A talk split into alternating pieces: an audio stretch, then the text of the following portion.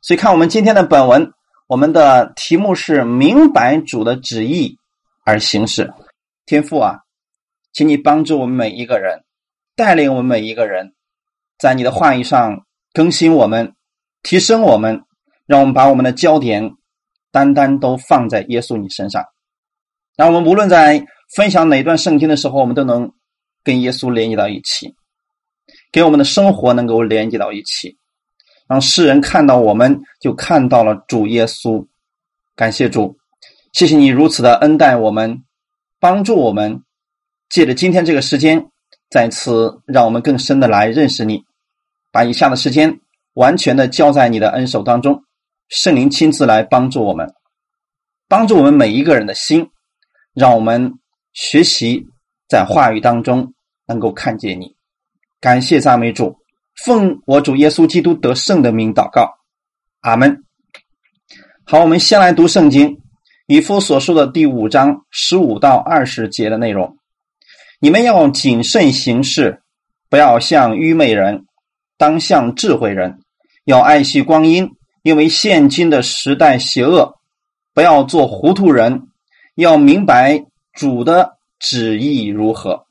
不要醉酒，酒能使人放荡，乃要被圣灵充满。当用诗章。宋词、灵歌彼此对说，口唱心和的赞美主。凡事要奉我们主耶稣基督的名，常常感谢我们的父神。哈利路亚！好，这就是我们啊今天所分享的一个主要的经文了。你看，这里就提到了啊，我们生活当中的一些问题，就是要告诉我们如何在生活当中。我们把主耶稣表现出来，所以保罗在这件以夫所书的后半节的时候，就提到了关于我们生活、我们的行为。所以，真正的信心一定会产生行为的。那我们来看上一次我们简单分享到说啊，我们是跟世人不一样的，我们是被神分别出来的一群人。我们是身上有着耶稣基督的样式的，我们是光明之子啊！我们身上有耶稣的良善，有耶稣的公义，有耶稣的诚实，所以，我们不要去跟世人一样去行那些暧昧无益的事情，反而呢，我们要把基督的光透过我们能够显明出来。所以，这就是保罗。希望我们在恩典之下的人，我们能够活出来的一种生活的样子啊，这样呢，对我们自己有益处，对我们身边的人也是非常有益处的。所以，看我们今天的本文，我们的题目是“明白主的旨意而行事”。圣经当中有很多很多上帝的旨意啊。那么，今天我们要分享的是什么呢？根据上下文，我们今天一定要分享的是。基督徒要留意的七件事儿啊，这是看起来好像有点像律法的特点啊，实际上不是的，这是神给我们的一个生活的一个规范、一个法则。我们这样去行的时候啊，对我们的生活绝对是有益处的。那有人说我要是不行呢啊，没有关系，上帝也不会因为说你不听我的话，我把你打入地狱，你仍然是得救的。只不过信了耶稣的人会有两种基督徒的产生，一种是得胜的，一种是失败的。那么，神愿意我们做一个得胜的基督徒，一个有智慧的基督徒，一个能够彰显耶稣基督荣耀的一个基督徒。所以，神呢希望你过这样的一种生活。那么，我也愿意我们弟兄姊妹呢拥有耶稣基督的这个智慧啊。所以，今天要分享七件事儿，都是信徒要留意的，一定记得啊，这是信徒要留意的事情。这里边就是你们要、你们要、你们要啊，七个。你们要怎么样？你们要怎么样？所以我们刚才读经文的时候也读到这个的啊。你们要怎么样？要不要怎么样？要怎么样？不要怎么样？要怎么样？不要怎么样？哈哈啊，很有意思的一个事情啊，听起来有点像十条诫命，是不是啊？不可，不可，不可，不可。其实这样，当我们真的按照神的这种方式去生活的时候，如果你说我做不到啊，你看上帝你说了这么多，我根本做不到啊，那么这时候怎么办呢？向神来求智慧，再次去认识耶稣基督的恩典。认识他的真理，那你就可以做到了呢？是不是有一点意思呢？好，我们看我们今天这个本文啊，第十五节，以夫所述的第五章十五节，你们要第一个要是什么呢？谨慎行事，不要像愚昧人，当像智慧人。啊，原文当中的意思是，你们要警醒留意啊，你们行事应该是何等的正确啊！不要像愚昧人，要像智慧人一样。所以，谨慎行事的意思就是小心的啊，不要把自己落入到那种危险的境地当中。弟兄姊妹，这个形式原文就里边包含的意思是正确的，丝毫不差的那种修饰词啊，就是。基督徒的行事为人讲究的是端庄、循规蹈矩，没有差错。这是我们基督徒的一个样子。不能说我们今天信了耶稣了，我们无所谓了，我们比世人更糟糕。其实这是一种错误的理解啊！我们真正在恩典之下明白耶稣基督恩典的人，我们其实要过的是比世人更好的。我们在各方面都要比世人强的啊！这才是耶稣的样子，是不是？耶稣在世上的时候，他过得比世人更好的。所以，神给我们的是双倍的祝福：一个是在地上让我们有个得胜的生活，是没有的这种力量；一种是在天上我们有赏赐，也是世人所没有的。所以，这是耶稣基督希望我们能够活出来的一个样子，就是像他一样过一个得胜的人。嗯，所以这里就说不要像愚昧人。这个愚昧人原文是糊涂人啊，没有智慧的人，当像智慧人。那么，弟兄姊妹，我们的智慧究竟从哪里来呢？在此啊，其实有两种人的对比，一个是愚昧人，一个是智慧人，啊，在这段经文当中是相互比较着，然后保罗给我们来讲论的。他告诉我们什么样的人是智慧人呢？就是行事谨慎的人，这样的人是智慧人。所以，我们呃解释圣经的时候，绝对不能够随意去联想啊。虽然说确实有一些灵异解经法，但是不可以随意去联想的。要根据这一段经文，还有上下文，它一个特点在说什么？所以这里提到的智慧人指的是什么呢？就是行事谨慎的人。那么行事不谨慎的人，啊，那么自然就是愚昧人了啊。在真言书里面提到了很多智慧人啦、愚昧人啦、智慧人啦、愚昧人。那么行事不谨慎的有什么？就是说，嗯，你还没听，等人家把这个话说完，你就回答的啊，这样的人是什么？是愚昧的人啊。所以我们很多时候，我们总是。嘴巴拉巴拉巴拉，还没等人家说完，我就说出来了。这样的人反而显出了他的一个愚昧啊！耶稣希望我们做的是个什么样的人呢？智慧人，就是谨慎行事的人。这样的人是一个智慧人，因为这个时代啊，我们现在所处的这个时代是一个充满危险和罪恶的一个时代。基督徒在这样的时代当中啊，我们像什么样子呢？在马太福音的第十章。十六节里边，耶稣告诉我们说：“我差你们去啊，如同羊进入狼群，所以你们要灵巧像蛇，驯良像鸽子。”弟兄姊妹，我们不是说今天我们信了主以后，我们都变成傻子了。你知道世人今天对我们基督徒的一个第一个印象是什么吗？傻、笨、愚蠢，特别好骗。但实际上，弟兄姊妹，基督徒不应该是这样一个形象。出现在世人的面前的，我们应该是比世人更有智慧的，应该觉得说啊，基督徒都不是好骗的，基督徒都是非常有智慧的，这个才能够彰显出我们耶稣基督的样子。那为什么今天我们给世人展现的形象就是笨、穷、可怜啊、无知这样一个形象，反而出现在世人的面前了？耶稣希望我们成为什么样的人呢？就是你如同羊进入狼群。虽然说我们不占优势了，羊进入狼群看起来好像没有活口了啊，但是后面就告诉我们说啊，所以你们要灵巧像蛇。为什么这个时候耶稣希望我们像蛇一样呢？那不是说我们像蛇一样的狡猾，像蛇一样的诡诈啊，这里不是说这个意思啊，啊，就是说我们需要谨慎行事啊，啊，谨慎到什么程度呢？就是说像蛇一样，它蛇有一个。与其他动物截然不同的一个特点就是，蛇特别谨慎。大家发现了没有？就是他会审视的一下自己现在面对的这个敌人，他究竟能不能胜过他？如果胜不过蛇的第一个反应是什么呢？溜啊！所以它会以最快的速度然后逃跑。这就是我们基督徒今天要学习的灵巧像蛇的部分，不是像蛇一样狡猾，不是像蛇一样的具有欺骗性，而是像蛇一样的灵巧，就是它溜的速度比较快。那当我们遇到一些人胡搅蛮缠的时候，你最好的方式是什么呢？离开呀，不是去跟他辩论啊！你是不对的，我们信这个主真的是有神的。这个世界上，你看看这个世界上我怎么地怎么地怎么地，你跟他说一大堆，他呃讥笑你。这个在这种情况之下，如果他出言不逊的情况下，你就找一个借口说什么呢？不好意思啊，我有事情，你就先离开就好了。所以弟兄姊妹，这是我们基督徒需要有的一种智慧，就是绝对不能够让世人。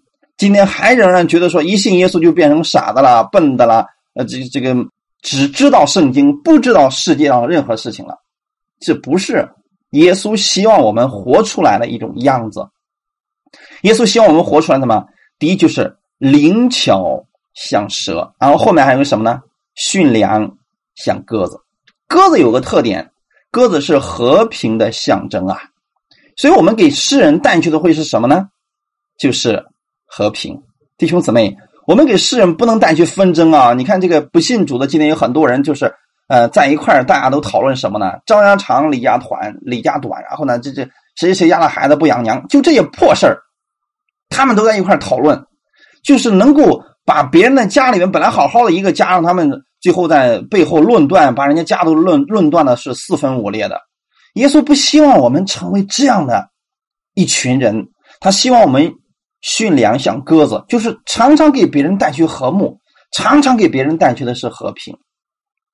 虽然我们现在的环境就像羊进入狼群这样的环境当中，但是神希望我们能够谨慎行事，不像愚昧人一样。什么是愚昧人呢？明明知道晚上有强盗要进来，仍然开着门去睡觉，这样的人就算为是愚昧人了。我举个例子来讲啊，你比如说，呃，今天不管你信心有多大，不管你今天对神的依靠有多大，你比如说你刚刚买了一辆呃非常棒的电动车，你说我信心可大了，我相信呢，这个上帝一定会保守我的车的。你放到你公司的门下，然后你就上班去了，也不去锁，你知道吗？如果说到下班的时候这个车丢了。你绝对不能去埋怨神，说主啊，你为什么不保守我的车呀？我可是你的儿女呀！你为什么让这个车丢了？你都花了好几千块钱买的呀！为什么会这样？为什么？为什么？为什么你不给我看着呀？弟兄姊妹，在这种情况下，你不能去埋怨神了，你需要有智慧。买一把锁能值几个钱啊？你把它锁上不就完事儿了吗？所以在这种情况下，我们故意的给仇敌留下一个可以攻击我们的空间。我们就变成了一个愚昧的人，就是信徒。今天作为基督徒来讲，你没有必要把自己非得处在一种充满罪恶的危险的环境之下，就是需要警醒祷告的啊。呃，弟兄姊妹，这里告诉我们说，我们要成为一个什么有智慧的人呐？啊，要谨慎行事啊。过去的时候啊，我曾听过这样一个见证。有一个弟兄就说了什么？哎呀，你看看，人家保罗都说了，在律法下我就做律法之下的人，啊，我对什么样的人我就做什么样的人，啊，有一个弟兄说了，我要去给妓女传福音呐，所以给妓女传行传福音，他能去那什么地方呢？嗯，自然就去那些红灯区了。最后你知道发生什么事情了吗？那些妓女没有信耶稣，他反而堕落了。弟兄姊妹，这就叫做没有智慧呀。就变成了一个愚昧人，他不知道今天的智慧究竟该怎么样去使用。所以说，如果说我们今天已经信了耶稣的人了，我们应当被世人是更加有智慧。有些事儿啊，不是你能力有多强，你的抵抗力有多强的，是应该去像蛇一样离开的。不要去觉得你自己很厉害，能够胜过的。有些事儿是一定要离开的。那么，按照圣经上。对愚昧人的一个说法就是愚昧愚顽人心里说没有神，这是诗篇十四篇的一个内容。那么，对那些敬拜假神的人，圣经上是告诉他们说他们是无知的人。但是基督徒，圣经上把我们称为什么？智慧之子啊！马太福音十一章十九节，耶稣称我们为智慧之子啊。上次我们分享了，耶稣说我们是光明之子。这次耶稣说我们是什么？是智慧之子。智慧之子就是你知道神的旨意是什么。神的旨意就是，当你遇到这些事儿的时候，发现啊自己根本没有办法胜过，最好的方式是离开啊，不是去啊胡搅蛮缠是怎么样的？这就是神给我们的旨意啊，弟兄姊妹。反过来，如果说我们一味的去效法世人，我们反而成为了愚昧人，因为他们不信神，我们干嘛用他们的方式去生活呢？我们应当用圣经上耶稣的方式去生活，因为耶稣称我们为智慧之子啊。那么，什么是智慧之子？智慧之子就是相信耶稣的智慧在你的身上。要相信耶稣是你的智慧，那你就学习看看耶稣是怎么样来面对生活的。耶稣不是说，呃，怼着怼着他那种反对他的法利赛人，呃，什么都不干，就为这群法利赛人就跟他讲，让他们信。耶稣在面对这群人的时候，很多时候就直接离开，他换一个地方继续去讲。这个城的人不接待，他换一个城继续去传讲。这就是耶稣的智慧啊，弟兄姊妹，我们要学习像耶稣一样，在这个世界上成为一个智慧人。这是指生活啊，啊，生活里边像智慧人啊。那么什么是智慧行事呢？箴言书第九章第十节就说了：“敬畏耶和华是智慧的开端。”就是今天我们首先从敬畏神开始，你也可以理解为从敬拜神开始，把神当做你的主。什么是主呢？主人怎么样吩咐，我们就怎么样行事为人，就是遵从主的意思去行。这个称为是明白主的旨意。那么有人说：“哎呀，圣经上那么多明白神的旨意，我到底我到底知道哪个是神的旨意啊？”其实，在生活当中呢，就是你看保罗所写的书信后半部分，一般都是讲你生活当中如何去做的。这个就不要去联想别的了，直接照着去做就行了，很简单，是不是？啊，不要去分析说：“哎，这个好像不合不合乎常理啊。”这就是圣经神的智慧。有时候确实不合乎常理啊，但是呢，这个。确实，我们只要按着去做就可以了。你比如说，《真言书》里边告诉我们说什么呢？说你在街上啊，如果你看到那个跟你无关的人啊，他们两个在那儿，比如说在那儿打架，你就别去管了。那跟你没有关系，你别去。如果你去了呢，圣经上说什么呢？说就像你拧着狗的耳朵一样，那不过来咬你一口啊？是不是？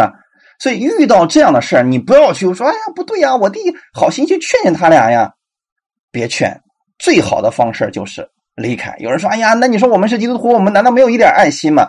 不是爱心不爱心的问问题，这就叫做智慧。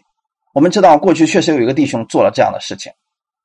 他在那个去教会的路上，看到街上有两个男的在街上就这个打起来了，呃，手里面还刀都亮出来了。他当时呢就就上去劝说：“哎呀，你看看你们呢，有什么事不能好好说啊？为什么就动刀子呢？”结果两个人同时捅向了他，这个这个弟兄后来就住院了，病得非常的重。那么这个弟兄就不理解说：为什么上帝你不保守我？为什么让这样的事情临到我？我是好心去帮他们的。那两个人没有觉得是帮他，反而觉得他多管闲事了。弟兄姊妹，这就是圣经上的智慧啊！既然神这么说了，我们不理解没有关系，你只要照着去做就可以了。这是生活当中的。智慧，哈利路亚。所以谨慎行事是指的是我们基督徒需要谨慎的分辨临到我们的事情，啊，让我们用一种耶稣的方式去处理这些事。有的事是要远离的，有些事是需要去力争的。就是说，我们理当培养这种辨别的能力，还让我们的生活当中知道说，哦，我们遇到这样的事了，那我们就哎。啊，不要做了。你比如说，圣经中特别提到说，关于这个当中保的问题。你比如说，今天呃，某一个人没有钱了，他希望从另外一个人那借钱，你要给他当一个中保，说没有关系啊，如果他他还不上，回来我来还好了。这样的事儿千万不要做，这是圣经上就告诉我们绝对不要做的事情。那么你不管你对这个人多么信任，你对这两个人的关系有多好，请记得圣经上的智慧之子的原则就是：遇到这样的事儿，远离，找任何借口。都不要参与此事。圣经说：“为什么你要让别人夺去你睡卧的床呢？”是不是这个意思？就是遇到这些事情，你要谨慎行事。哈利路亚啊！感谢主啊！这就是敬拜神、敬畏神，你就拥有了神的智慧。所以这是第一个啊！不要像愚昧人，当像智慧人啊！这是神的旨意啊！神的旨意就是你要谨慎行事，要像智慧人一样啊！感谢赞美主。嗯，第十六节，要爱惜光阴，因为现今的世代邪恶。这是第二个，是不是？你要怎么样？怎么样？要怎么样呢？爱惜光阴。原文当中的意思是赎回光阴，赎回机会，因为日子是邪恶的。弟兄姊妹。爱惜光阴，这个“爱惜”的原文就是赎回的意思，就是过去我们耗费了太多的时间在一些无意义的事情上，现在你需要好好的去运用你的每一分钟的光阴了。这个意思与光阴原文的意思就是机会、时机。你要知道，每一个时刻都是神赐给你的机会，你应当抓住这每一个机会。哈利路亚，过一个。有意义的人生啊！因为现今的时代是邪恶的，我们要跟世人不一样的。世人今天有太多的事儿，他们都消耗在无意义的时间当中，而我们要怎么呢？赎回这些光阴。我们要在这个邪恶的时代当中怎么呢？过一种珍惜时间，就是不能把这个时间给浪费了。这就是上帝的旨意，好吗？嗯。不要做糊涂人啊！要怎么样呢？要爱惜光阴。所以今天在幕后的时代当中啊，魔鬼他最常用的就是让所有的人都忙起来，忙到最后怎么呢？忙到最后忘记了自己最重要的事情是什么了，把时间很多的时间都浪费掉了。比如说浪费在这个上网上，浪费在一些。电视剧上浪费在一些这个无意义的聊天的事情上，来消磨我们的光阴，分散我们的注意力，甚至我们在网上的时候又看到说，很多人把时间都用在什么地方呢？批判，今天批判你是一端，明天批判他是一端，后天批判这这个不是个东西，就是不去认识耶稣基督。就是魔鬼希望你把所有的时间都浪费在除了认识耶稣之外的事情上，就是不希望你把时间用在耶稣的身上。所以今天我们说了，要爱惜光阴，就是要赎回你的光阴。怎么样赎回呢？就是把过去浪费在别的事物上的这个时间，你现在要用在耶稣基督的身上。否则的话，我们就变成一个什么糊涂人了？就是你不知道哪个是最重要的呀。因为今天我们知道说，当我们把目光都放在耶稣的身上，就是把你的时间都用在耶稣身上的时候，反而你很多的时间能够省出来了。所以在神给我们的一切的恩典当中，我们恩典会越来越多，唯有光阴是越来越少的，过一天少一天啊。这个日子你再也补不回来了呀！你不能说：“哎呀，主啊，我昨天亏欠亏欠你了呀！我昨天真不该做那样的事儿啊！我后悔呀，我痛苦啊，我流涕呀！”好吧，你继续痛苦，继续流涕，继续悔恨。你今天悔恨一天，对不起，今天一天的时间又浪费了。其实我们算一算，我们人生当中一共才有多少个日夜呀？信耶稣之前呢，耶稣不算了。信耶稣之后，我们有多少时间浪费掉了？所以我们的时间太少了。我们不能再做一个糊涂人了。我们要怎么样成为一个爱惜光阴的人？这样的人是一个有智慧的人。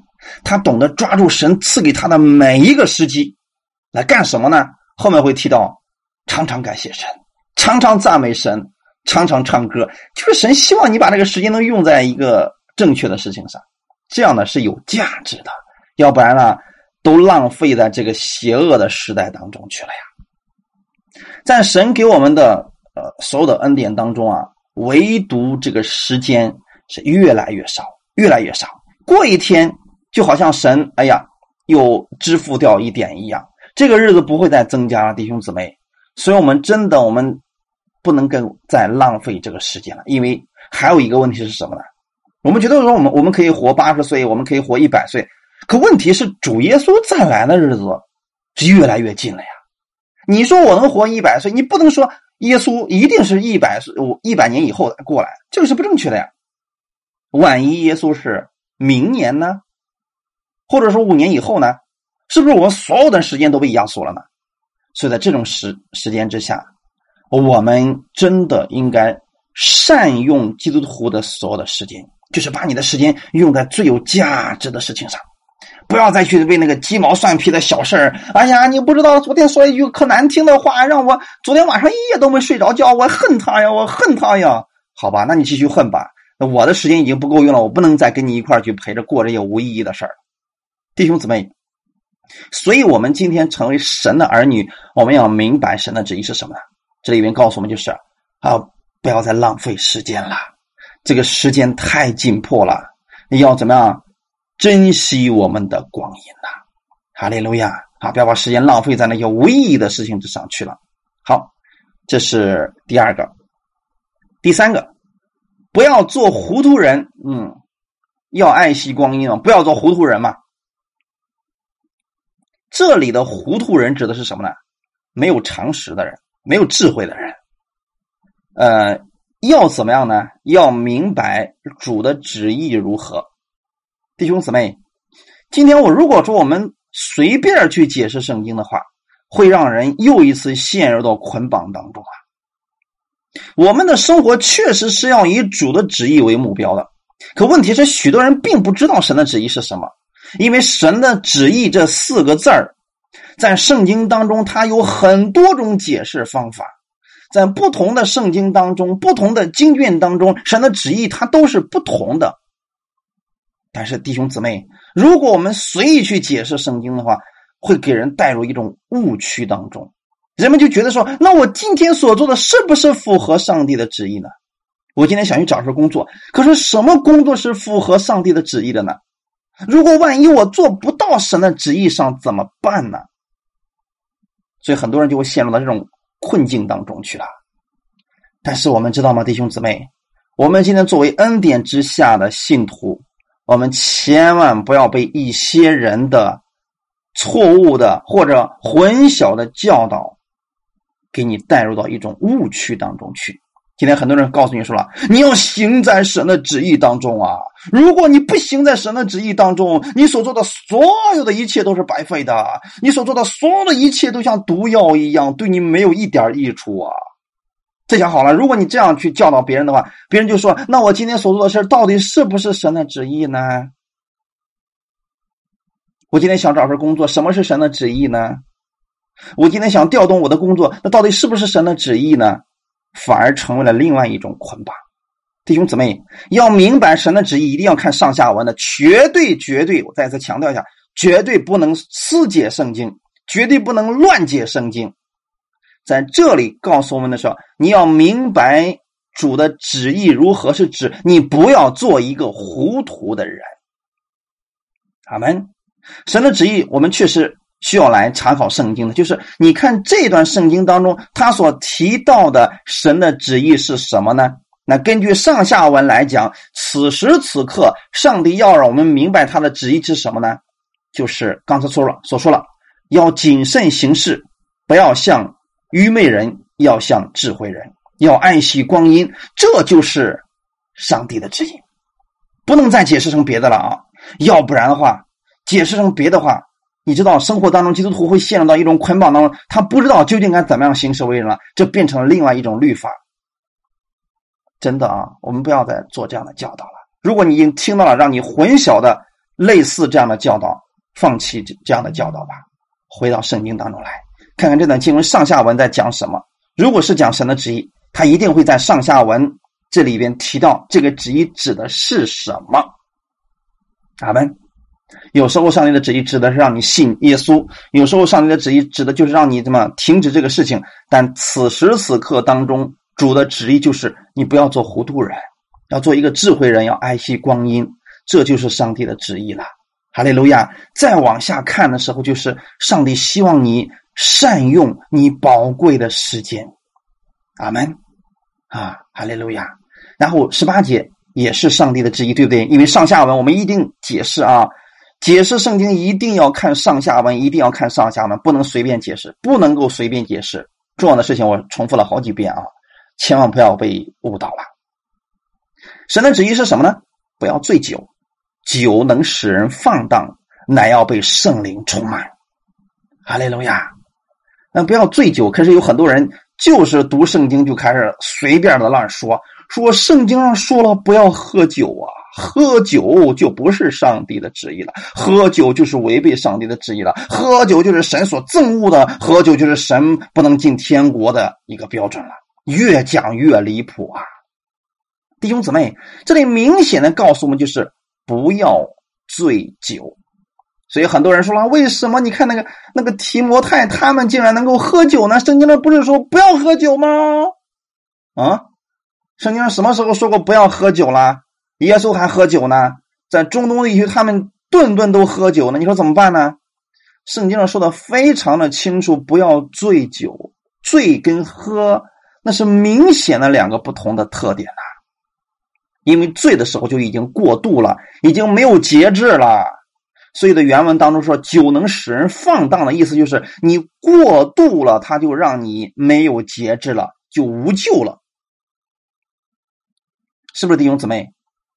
所以说啊，不要醉酒。对一些特殊的人来讲，你比如说过去呃被酒精捆绑很多年的这样的人，我们建议他不要喝，但是不能够随便说了。圣经上说了，不要喝酒，不要怎么样，不要怎么样。如果这样做，上帝就不要你了。这种就是律法的定罪了，但是弟兄姊妹，请记得，就算你今天喝醉了，你还是神的儿女。只是说醉了之后啊，能够让你去胡言乱语啊，让你的行动都开始发生一些病变，没有节制了，弟兄姊妹。所以这才是神告诉我们说不要醉酒的一些原因啊，因为酒能够使人放荡，很多的事情都是在喝醉酒以后。干出来了啊！最后怎么样？非常的后悔。你知道有多少人夫妻之前丈夫喝酒喝的醉醺醺回来之后把妻子揍一顿，然后呢把家里所有的家具这个全部砸的稀巴烂。第二天醒了酒之后后悔不已呀，又得重新再买。所以说这个酒能使人放荡。圣经上告诉我们不要怎么样成为一个行为放荡的人，因为醉了酒之后你就无法控制你的这个个人的行为了。所以神是。为我们的身体的健康着想的，但是说，嗯，本身你没有过去被酒精捆绑过的，呃，你说我朋友之间，你说我们在一块儿呢，呃，喝点啤酒行不行呢？我给你直接的答案是可以的，适度就可以了，别喝醉了啊。当然了，根据我们现在国家的法律来讲，如果你想开车的话，就一点都别喝了啊，容易啊出问题。所以说，我们也是要怎么样呢？我们也是要遵守国家的法律的嘛，感谢咱们主。所以圣经上说了，不要醉酒，要干什么呢？要被圣灵充满。哈利路亚！要被圣灵充满，这是有讲究的。这里边用的是一个被动词，就是你要被圣灵充满。今天很多的一个教派告诉你，你要圣灵充满，你要圣灵充满，你要圣灵充满，就是你使劲努力了，圣灵就能充满你了。这种方式是错的。甚至有很多人把这个圣灵充满解释的极其的神秘啊，让人就觉得摸不着头脑啊，觉得圣灵充满之后，那都是有多高境界的人才能被圣灵充满呀。所以说啊。我比较厌恶一些极端的一些组织对这些事情的一些教导啊，我们需要回到圣经当中来。那意思是什么呢？圣灵充满并不像人所传的那样一个啊。今天我告诉你，圣灵充满之后你会全身发热，没错，你说的不错。有些人圣灵充满之后，确实会全身发热，但是不能说只有全身发热才算是被圣灵充满。有人说：“哎呀，你不知道啊，圣灵充满之后，这个人左右来回乱晃。”哎，确实你说的是有这种症状，但是不能用这种症状来说明他就是被圣灵充满，因为被邪灵充满也是胡言乱语的，什么都会有啊。弟兄姊妹，被圣灵充满，这是。主耶稣基督希望我们过的一种生活，但是被圣灵充满，今天千万不要把它理解为极端化了。有些人遍地打滚啊，有些人怎么呢？胡言乱语，哎，说啊，这些就是被圣灵充满呀。这只是其中的一些表象而已。呃，其实我给大家一个比较简单的例子，可以说明这个事情。为什么圣经把醉酒和圣灵充满放在一起呢？因为他俩特别的相似啊！你想想看，一个被酒精充满的人的特点是什么呢？他有个特点是什么呢？就是有些人开始什么？过去不敢讲的，现在全都讲了。那么被圣灵充满的人也是这个特点，他过去不敢讲的，现在开始讲了。但是讲的是什么呢？他不像醉酒的人讲的是胡话，被圣灵充满的人讲的是。耶稣基督的话，可以大声的去赞美耶稣，哈利路亚！啊，被圣灵充满了，嘿嘿，是不是有意思？还有呢，醉酒的人还有个什么特点呢？你们想想看，走路摇摇晃晃的，对不对？哎，被圣灵充满的人也有这种特点，但是人家心里是清醒的啊。醉酒的人心里都不清醒了，脑子都不清醒了，但是呢，被圣灵充满的人，那嘴里是清醒的。我给大家举个例子来讲，你看，在《使徒行传》第二章，在马可楼上，那一百二十多个门徒被圣灵充满了，是不是？哎，这些人就从马可楼上下来之后，开始对耶路撒冷那么多的人开始传福音了。结果那群人说什么呢？哎呀，你看这群人是被新酒灌满了呀！从表面上看，这些人跟醉酒了一样，摇摇晃晃的。但是你说人家彼得说的都是胡话吗？人家一点都不糊涂。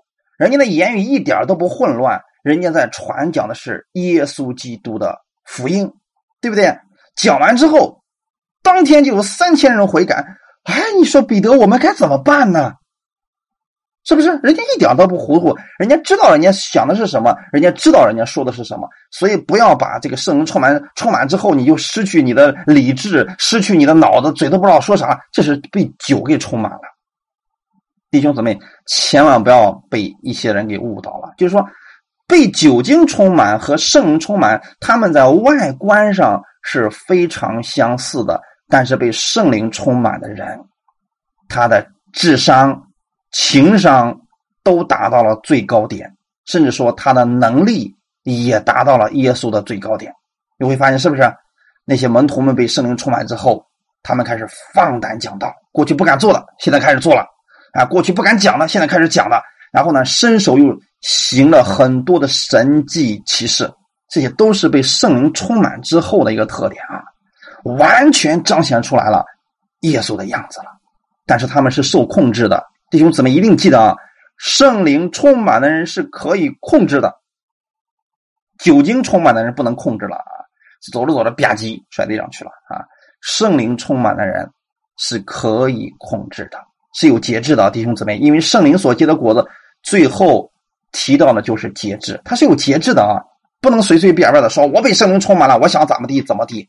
过去真的就遇到这样一个事情，有一个人接受的可能是极端灵恩派的一些教导，说人家高兴他也高兴，结果去参加人家婚礼的时候，他就开始，人家都在那高兴的为在新郎新娘开始祝贺呢，他也好，也开始祝贺了，结果一激动开始说方言，巴拉巴拉巴拉。说着说着就在地上打滚然后嘴里乱七八糟，不知道说的是啥，搞了一席的人都说了，这信耶稣的信的跟神经病一样。人家新郎新娘今天结婚，你在地上打滚干什么呀？那不都不能有点体面的活吗？你看这就是什么呢？他就不知道今天自己跟他干什么了。他是真正被圣灵充满的人，他是有节制的，他不会当众出丑的。神不会把自己的儿女弄成这个样子的，弟兄姊妹。所以被圣灵充满的人。他是可以有节制的，怕的是我们不知道这个能力。我们说，哎呀，被圣灵充满之后，我们就失去控制了，我们就啊，不能不由自己了。你这样想，那自然就是这个状态了。所以一定切记，圣灵是有节制的灵。哈利路亚。对这个问题呢，简单给大家讲一点啊，以后有机会大概的，嗯，详细给大家讲那个关于圣灵充满的一些事情。所以，充满它代表的就不是领受了一点点。就是你整个里边都被充满了，里边全都被圣灵充满了，全都被圣灵触摸了。嗯，这确实外观上是有一些感觉的。所以被圣灵充满的人，他们会说方言，会说预言啊，会造就教会，这些都是有益处的事情。第十九节就告诉我们，在这里提到的被圣灵充满之后，他们的特点是什么？好，我们看一下十九节，当用诗词、颂诗章、颂词、灵歌彼此对说，口唱心和的赞美主。弟兄姊妹看到了没有？这是一个被圣灵充满之后的人的特点，所以我们一定要更新我们的观念。圣灵充满之后，不是不受控制了，反而他们怎么呢？更有节奏，更有次序了。他们用诗章开始用诗篇开始赞美神，用圣经当中的诗篇，用各样的乐器伴奏演唱，然后颂词嘛，就是这个指的哈。颂词就是指称颂神的话，赞美神的诗歌。灵歌就是在圣灵感动当中啊，他们可以做出很多的歌曲来啊。当然，很多的歌曲都是这样啊做出来的啊。呃，这些都是什么呢？都是我们所讲的灵歌，就是被圣灵充满之后，他们的一种特别的表现。然后彼此对说，你对我说，我对你说，互相来赞美神，口唱心和嘛，就是赞美主，不是在言语上，他是心灵和诚实同时都在运行当中。弟兄姊妹，也就是说，一个被圣灵充满的人，他的心灵和诚实，心里边和外表的行动都在赞美神，这是圣灵充满之人的特点。有很多时候，我们只是嘴上赞美神，心里面还想着别的事儿。这个时候，我们需要的嘛，主的圣灵啊，请你来充满我，让我口唱心和的来赞美你。阿门。好，所以不要把圣灵充满讲的很复杂、很神秘。圣经绝对不是神秘主义，是很容易让我们能够明白的。不是有特殊的感觉了才叫圣灵充满。当一个人想用诗歌、颂词、灵歌去彼此赞美神的时候，那就是圣灵的充满啊！阿门。感谢主。当你被圣灵充满的时候，你会发现啊，你觉得这个主实在是太美好了，很多的奇迹。就在这个地方开始发生了。在此，我想给大家讲一个故事。这个故事可能大家都呃知道这个歌词，在我们赞美诗上二百三十九首叫《耶稣爱我歌》，是个很古老的、很优美的一首赞美诗歌，对不对？大家知道那首歌的缘由是从哪里来的吗？耶稣爱我，万不错。啊，因有圣书告诉我，是不是大家都知道那段那段歌词？其实那是源自于一个故事。有一个年轻人，他从神学院毕业了，然后被分配到了一个精神病院里边去做护理的工作，因为是为了神来做的。所以当他到那个地方的时候，他立刻就后悔了，因为现在他所到的这个精神病院是最糟糕的。一个重症的精神病群里边去了，一进那个屋子的时候，全屋子都是屎味啊，都是尿味啊，因为这些人精神不正常了，他们自己拉了屎就在屋里边就抹着玩，所以当他一进了这个屋的时候，第一个反应就是：哎，我天，这人怎么跟牲畜一样一个特点呢？没有办法待下去了。其实，对我们来讲，谁愿意待在这种地方呢？这个人的精神不正常，你说这样的话，你你又不能跟他去讲道理，怎么办呢？所以很多人就说：“那我不能在这待，我都要调离到别的地方去。”但这个工作总得有人来做吧。所以最后他就下定决心向神来祷告说：“好吧，那么主，你既然把我放在这个地方，请你赐给我智慧，让我能够胜任这份工作，让你的话语在我的身上能够彰显出来。”但是你看，给他们换衣服啊、洗澡啦，弄得干干净净的，但是很快他们又变成那个样子了，因为他们是个精神病人。在这种情况怎么办呢？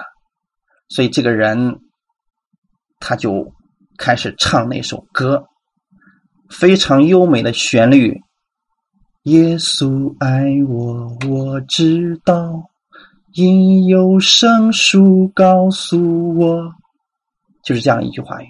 耶稣爱我，我知道。可是我不知道为什么我们中文翻译成“耶稣爱我，万不错”。其实那那句话的意思。原文作者的意思是要表达的是耶稣爱我，我知道，因为有圣经告诉我，所以他就反复的唱这首歌。当他去面对这群极度需要照顾的精神病人的时候，他就唱这首歌，反复的唱，每天不停的唱。每一次当他做事的时候，他唱这首歌，他就似乎感受到了。耶稣就在他的身边，就这样每天不断的唱，不断的唱的时候，奇迹就发生了。几个月以后，这些精神病人竟然奇迹般的清醒了。哈利路亚！其实就是这首歌的能力。耶稣爱我，我知道。当他知道耶稣爱他的时候，他把这份知道传递出去了。用圣灵的能力，不断的去给他做服侍的人唱《耶稣爱我》，我知道。所以后来那群精神病人也跟着唱《耶稣爱我》，我知道。你知道发生什么事情了吗？整个重症精神病人全部转到了标准的那些精神病人那个区域里面去了。过了几年之后，整个精神病院的人竟然全部都康复了，没有别的方法。就是这一首歌，耶稣爱我，我知道。哈利路亚！你们看出来了吗？圣灵的能力，就是透过这些诗歌、颂词、灵歌彼此对说的时候，能力就产生了。哈利路亚！所以这才是我们的生活当中，我们不去浪费时间，我们需要珍惜光阴的事情。用你的嘴，用你的心，常常来赞美神吧，常常来感谢神吧，哈利路亚！当一个人心里被神的话语充满的时候，他就会唱出来，这就是圣灵的充满。所以以弗所书第五章二十节就说了：凡事要奉我们主耶稣基督的名，常常感谢父神。在我们主耶稣基督的名字里边。当你意识到耶稣他是如此爱你的时候，他爱你又知道，你就能常常来感谢神了。所以你心怀感恩，你才会去赞美神。所以我们绝对不能说我赞美你了，所以你要祝福我，不是这种交换的心理，是你知道耶稣爱你，所以你去赞美他。当你发出赞美的时候，发出感谢的时候，奇迹产生了。因为你相信了，耶稣已经在你身上做工了，所以当你说因耶稣所受的鞭伤，我已经得到医治了。当你常常这样去唱这首诗歌的时候，奇迹产生了。我认识的一个阿姨得皮肤病二十年的时间，从来没有穿过裙子，所以后来当她听到恩典福音的时候，她就向神祷告说：“主啊。”这么多年，我从来没有穿过裙子。我也是个爱美的，我是你的爱女。我想穿裙子，天父，我真的想。然后他就每一天在家里边唱那首《主你是医治的神》，一个星期之内，所有的皮肤病消失了。就是他反复的去唱那首《你是医治的神》，因你所说的边上，我得到了医治。